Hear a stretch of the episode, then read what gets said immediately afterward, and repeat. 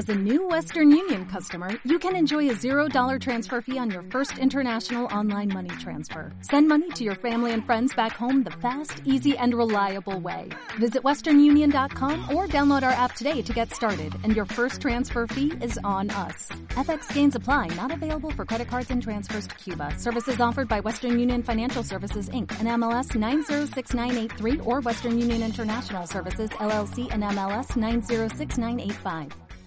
Hola, muy buenas. Con el retorno del líder del Frente Polisario, Brahim Ghali, a Argelia, la tensión entre Marruecos y España se ha reducido. Eso sí, todavía colean para algunas personas y organizaciones las imágenes en Ceuta y las devoluciones en caliente de muchas personas que trataron de alcanzar suelo español. Y de este concepto de devoluciones en calientes del que vamos a hablar. Es un término entendido a nivel internacional, pero que se usa sobre todo en el caso español. Hoy, en Simple Política, ¿qué son las devoluciones en caliente? Comenzamos.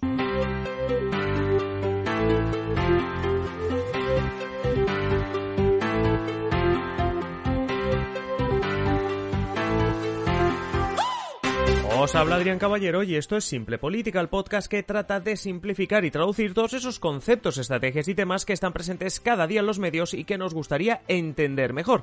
Simple Política es una realidad gracias a los mecenas que con sus contribuciones hacen posible que cada día estemos aquí con nuevos contenidos. Si tú también quieres hacerte mecenas y disfrutar de contenido exclusivo, análisis de la actualidad política, avance de los podcasts y mucho más, visita patreon.com barra o pincha el enlace que encontrarás en la descripción de este episodio. Y ahora sí que sí, comenzamos. La definición del concepto es sencilla. Una devolución en caliente es cuando se retorna una persona a su país de origen o el país por el que ha entrado a tu estado sin haberle sido procesado por ningún delito ni haberlo puesto ante autoridades judiciales y en consecuencia sin haberle dado los derechos de cualquier persona detenida en ese país. En este caso España, porque hablaremos sobre todo de España y de las devoluciones en caliente que son normalmente suceden, en el 99% de los casos, en el momento en que alguien trata de entrar por la frontera, no suceden tres años después de que esa persona haya entrado. Empezamos a hablar de devoluciones en caliente en general en España a partir de 2005, cuando ocurrió un episodio en Ceuta, uno de los varios que hemos tenido en la historia reciente. Centenares de personas en ese momento trataron de acceder desde Marruecos hasta España. Decenas de ellas fueron detenidas y transportadas de vuelta a Marruecos, sin ser detenidas encarceladas en España, sin pasar ante un juez, sin tener derecho a un abogado, casi tal como los eh, detienen o los captan de, de haber intentado entrar en España, los devuelven por donde habían venido. Ahora que tenemos un poco el concepto, la pregunta clave es, ¿esto es legal? Bueno, pues asociaciones como Human Rights Watch o Amnistía Internacional denuncian que no. Esta última, además, Amnistía Internacional, tiene un espacio en su página web donde da las claves para entender las devoluciones en caliente y para denunciarlas. Entre esas, eh, claves eh, se señala la necesidad de tratar a las personas que cruzan la frontera precisamente como personas, garantizando los derechos que tendría cualquier detenido en territorio español y siguiendo también la legislación de extranjería de España, que tiene su propia ley de extranjería. Pero ojo cuando dicen estas organizaciones que hay que tratarlas como cualquier detenido en territorio español, porque entre las diferentes denuncias recibidas, algunas de ellas llegaron incluso al Tribunal Europeo de Derechos Humanos, bueno, pues de esto hablaremos más tarde, pero en 2014, hablando precisamente de el tema de tratar a estos migrantes como cualquiera que llega a territorio español o que está en territorio español, el entonces ministro del Interior, Jorge Fernández Díaz, se defendía tal como vamos a escuchar. Para devolver primero hay que entrar. Y niego rotundamente que en España se, estén efectuando devoluciones en caliente. Mientras no se atraviesa todo el perímetro fronterizo, evidentemente no se está en España a los efectos de aplicación de lo dispuesto en la ley de extranjería. Queda claro que para el gobierno no hay que aplicar la ley de extranjería porque no han tocado solo español, según el gobierno, según lo que estábamos escuchando. Pero a la ley de extranjería quiero llegar porque precisamente es la que te da todas las claves para entender cómo uno debe entrar en España, para hacerlo, como se suele decir, legalmente, aunque cada vez se insta a usar términos como inmigrante legal o ilegal.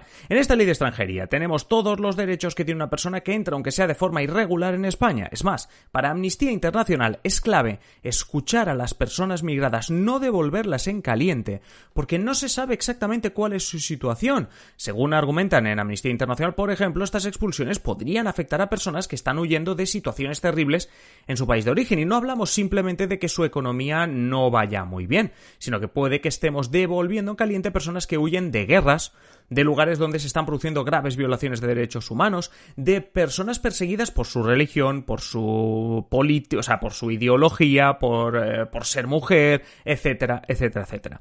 De otro tipo de organizaciones como CEAR, la Comisión Española de Ayuda al Refugiado, en 2014 ya denunciaban esta situación de las devoluciones en caliente y su posible ilegalidad. Escuchamos a Paloma Fevieres, su responsabilidad jurídica, hablando para el diario público. Se está violando la Convención de Ginebra de 1951 y la Ley de Asilo, y por tanto la Constitución española. Ante tantas violaciones legales, como está aquí comentando Paloma Fevieres, cuesta cada vez más de entender cómo el Tribunal Europeo de Derechos Humanos en 2020 le dio la razón a España y justificó o directamente pues legalizó estas devoluciones en caliente. Hay un truco, y es que en 2015 la famosa ley Mordaza acabó de legalizar esas devoluciones en caliente. Digamos que hasta entonces, hasta 2015, hablábamos de una alegalidad. No una ilegalidad, sino una alegalidad. Como prueba tenemos que desde Naciones Unidas no se denunció su uso hace tiempo, es decir, antes de esta sentencia del Tribunal Europeo. ¿eh? No se denunciaba su uso, sino que el Subcomité para la Prevención de la Tortura instó en 2017 a España a no realizar devoluciones sumarias, devoluciones en caliente, sin una evaluación previa e individualizada sobre el riesgo de tortura al retornar a su país de origen de cada uno de las personas. Lo que estaban pidiendo es que al menos antes de echarlas comprobasen que esa persona, como dice Amnistía Internacional, no está entrando para pedir asilo, no está huyendo de algo, no está siendo perseguido, no está siendo torturado en su país, etcétera. Pero vamos a volver con el Tribunal Europeo de Derechos Humanos, que es ahí donde yo creo que un poco la clave, ¿no? En 2014, tras un episodio de devoluciones en caliente, dos migrantes que las sufrieron en Ceuta denunciaron y esta denuncia llegó hasta este alto tribunal, hasta el Tribunal Europeo de Derechos Humanos, que dijo en su momento que España no podía actuar así. Es decir, que no, que las devoluciones en calientes no podían ser. Eso sí, España recurrió, porque ya sabéis que, obviamente, a nivel eh, legal, lo hemos dicho alguna vez, aunque no somos expertos en derecho, tú puedes recurrir una sentencia que no, bueno, pues que crees que es injusta. Bueno, pues España recurrió. ¿Qué pasa? Que por el camino la justicia, pues hombre, súper rápida no era, y en el camino entre que recurres y no recurres, en España se aprueba la famosa ley Mordaza, que introdujo una modificación en la ley española sobre inmigración, en el que se introducía un nuevo acto administrativo, es decir, no una ley, no un acto administrativo, que es el rechazo además así, ¿eh? Rechazo la palabra, ¿eh? Literal. El rechazo aplicable únicamente a las personas que traspasan los elementos de contención fronterizos y entran irregularmente a las ciudades de Ceuta y Melilla. Vamos, algo pensadísimo claramente para Ceuta y Melilla. Hablan de entrar irregularmente, decir, entrar irregularmente es básicamente pues saltarte la valla fronteriza, los elementos de contención fronteriza, es decir, no hacer el proceso que marca la ley de extranjería, es decir, oye, yo tengo aquí una ley de extranjería, es verdad que me obliga a darte unos derechos, pero también me dice que si tú no cumples esto para entrar en España, que por cierto, si lo intentas hacer por aquí, te puedo decir que no, es decir, no estoy obligado a decirte que entras, bueno, pues si tú no haces eso, esto considerándote que entras irregularmente, además lo están pensando para Ceuta y Melilla. Muy bien, pues si haces eso, se mete un acto administrativo, es decir, se mete la posibilidad en la, en la legislación española de rechazo. Y ese rechazo es lo que hace que de alguna manera ya estás legalizando, porque se considera que lo que haces con la devolución en caliente es rechazarte, o sea, estás rechazando a esa persona, por mal que os suene, ¿eh? Pero estamos hablando de lo que pone la ley y tal.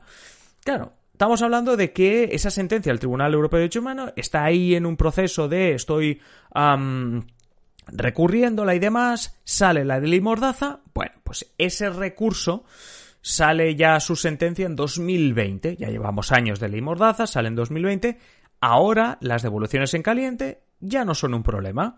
El tribunal consideró, el Tribunal Europeo me refiero, que los demandantes, es decir, estas dos personas que denunciaron el trato, la devolución en caliente, se pusieron ellos mismos en una situación ilegal cuando intentaron de forma deliberada entrar en territorio español el 13 de agosto de 2014. Es que estoy leyendo literalmente lo que, lo que pone, ¿no? Bueno, pues em, estaban en una situación ilegal porque entraron de una forma no autorizada al escalar las vallas que rodean el enclave español de Melilla, en la costa norteafricana. Dicen, en el caso de tal persona y tal persona contra España, es decir, la denuncia que pusieron por eso, hay que comprender bien que los demandantes entraron por la fuerza a territorio español y utilizando un efecto de masas, porque cruzaron centenares de personas. No usaron, dice la sentencia, las vías legales, regulares que existen para demandar asilo en España. Lo que está diciendo es no estamos cumpliendo con la ley de extranjería, etc. Ese es el motivo por el que teniendo en cuenta estos elementos, el tribunal consideró que no hubo una violación de la Convención de Derechos Humanos y ni tan siquiera de un protocolo de convención que prohíbe las expulsiones colectivas. Básicamente lo que estaban diciendo es que, claro, como ahora la ley española te dice eso, pues se considera que hubo un rechazo y ese rechazo fue legal, estaba legal, o sea, es legal, está permitido, ¿por qué? Porque no entraste por las vías regulares, es decir, tú puedes demandar asilo en España, pero esa no es la manera, no puede, no es saltando la valla y luego pidiendo.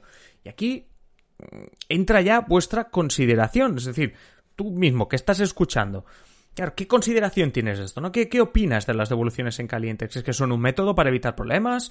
¿Lo consideras una violación de derechos humanos? Aquí hemos visto las dos posiciones y espero, como sabéis, vuestros comentarios en ebooks, en Patreon o en adriancaballero.net barra contactar. Hasta aquí el episodio de hoy. Si os gusta Simple Política, ya sabéis, en la descripción del episodio tenéis un enlace para haceros mecenas. A cambio, pues muchas ventajas como adelanto de episodios del podcast y de los vídeos de YouTube, contenidos exclusivo para vosotros los mecenas, prioridad para escoger temas, contacto directo con nosotros, sorteos y mucho más. Ya sabéis, el enlace en la descripción del episodio. Y nada más ahora sí, manteneros siempre informados y nos escuchamos en el siguiente episodio. Un saludo y que paséis feliz día.